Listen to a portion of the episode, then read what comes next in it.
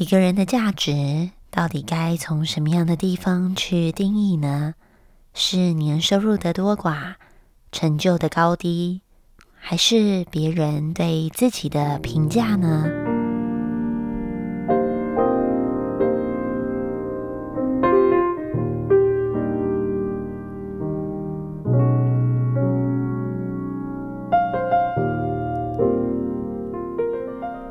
大家好，我是 Naomi，欢迎来到灵魂告解室。最近呢，身边有一些长辈啊，已经渐渐的到了退休的年纪，那就隐隐的呢，可以从他们的身旁感受到，在他们的心中有一股茫然，是不知道退休以后他自己还能够做什么，因为原本以前啊。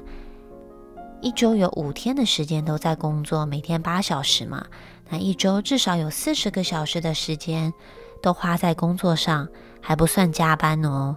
这样累积下来，一年至少也有三分之一的时间都是花在工作上面的。那在退休之后啊，以前生活的重心啊，突然间顿时就不见了，多出了好多时间后，反而不知道该如何是好。有的时候啊，在工作很忙碌的时候，就会一直想着要赶快退休。然而到真正退休的时候，多出来这么多时间，却不知道该如何是好。这的确是在心中有一点矛盾哦。其实呢，工作啊是一个最直接能够让人产生价值感的方式。而当一个人没有工作的时候，顿时呢，那个自我价值的核心就被抽掉了。自我价值核心被抽掉时，一个人的生活就会好像失去了重心。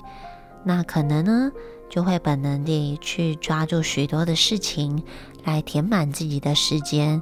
其实为了都是要找到一个让生命充满意义的价值。那看到这些长辈呢，他们面对生命的迷惘。都不禁令我在思考：难道他们都只能无奈地过日子，感叹生活的这些遭遇，还是这其实是生命为他们安排的机会，让他们能够重新定义生命的价值呢？其实，我们每一个人都有能够令自己感觉到满意的价值核心。最常是用外在可衡量的事物来定义自己的核心价值，像是年收入的多寡、成就的高低、那身份地位的表征，又或者是自己的名声、别人对自己的评价等等。当然，还有一些人是用追求者多寡来衡量自己的价值。但是这一些价值核心，却都会随着事物的消散而崩坏，因为我们的身体体力有限啊，不可能永远都一直在赚钱。很多名声很名声地位很高，也有可能会有消散的一天嘛。那当然，追求者的多寡，也会有容貌逐渐逝去的时候。那这一些外在事物消散时，这些自我价值的核心就会随着这些事物的消散而崩坏了。而于是呢，有些有宗教信仰的人就非常聪明啊，他们知道，既然物质世界的价值都会消散，何不如就追求形而上的价值呢？就好像灵魂的永生、往生西方极乐世界啊。或者是与宇宙合一，这样子形而上的价值，让自己的生命来感受到意义。但是很重要的一点又来了，就是当将价值寄托于信仰下的救赎时，还是会苦于现实生活中的挣扎，因为本世的生命还在继续的延续着，而本世当中所存在的一些问题状况。也都还没有一个真正的解决方法，要等到死亡之后才能够将价值兑现，似乎也挺辛苦的哦。然后你在想啊，像我现在是三十几岁，那假如活到六七十岁，那好像还有三四十年的时间要挣扎哦。这听起来也是一件蛮辛苦的事情。那当然也有人就干脆放弃挣扎了，就任凭着日子一天一天的过，然后说这就是现实。听起来也挺无奈的，对不对？到底生命中有没有存在着一种真正的意义，是能够令自己感觉到完整、圆满的永恒价值存在呢？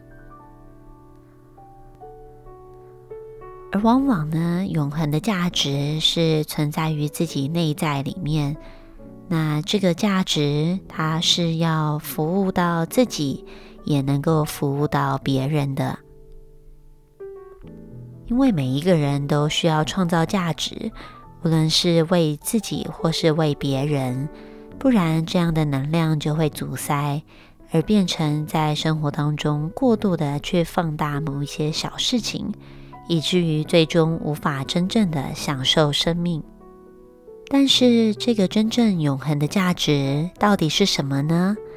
又要如何才能够找到它呢？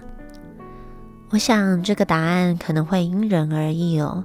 只有发挥千里之行，始于足下的精神，迈开步伐，自己去探索，才能够找到真正属于自己的答案吧。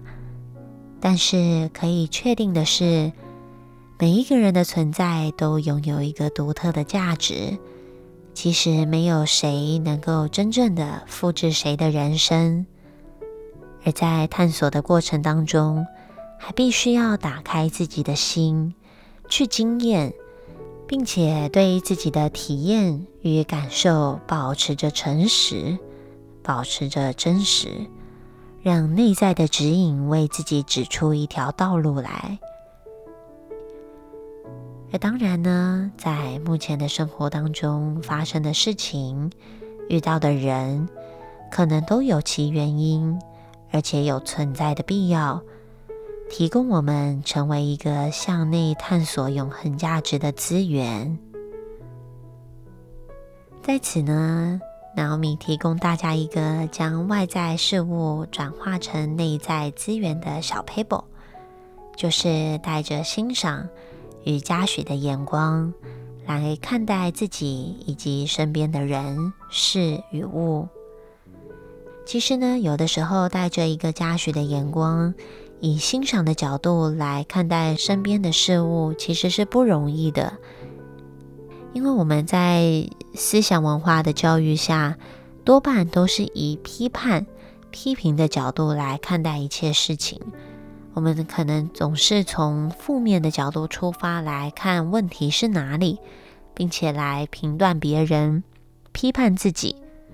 但是啊，这个评断与批判就会阻断了。爱的能量流动，并且啊，在表示关心的时候，往往也不小心从负面以及批判的角度出发，那渐渐的，可能勾起的都是对方与自己的恐惧，而不是真正的爱。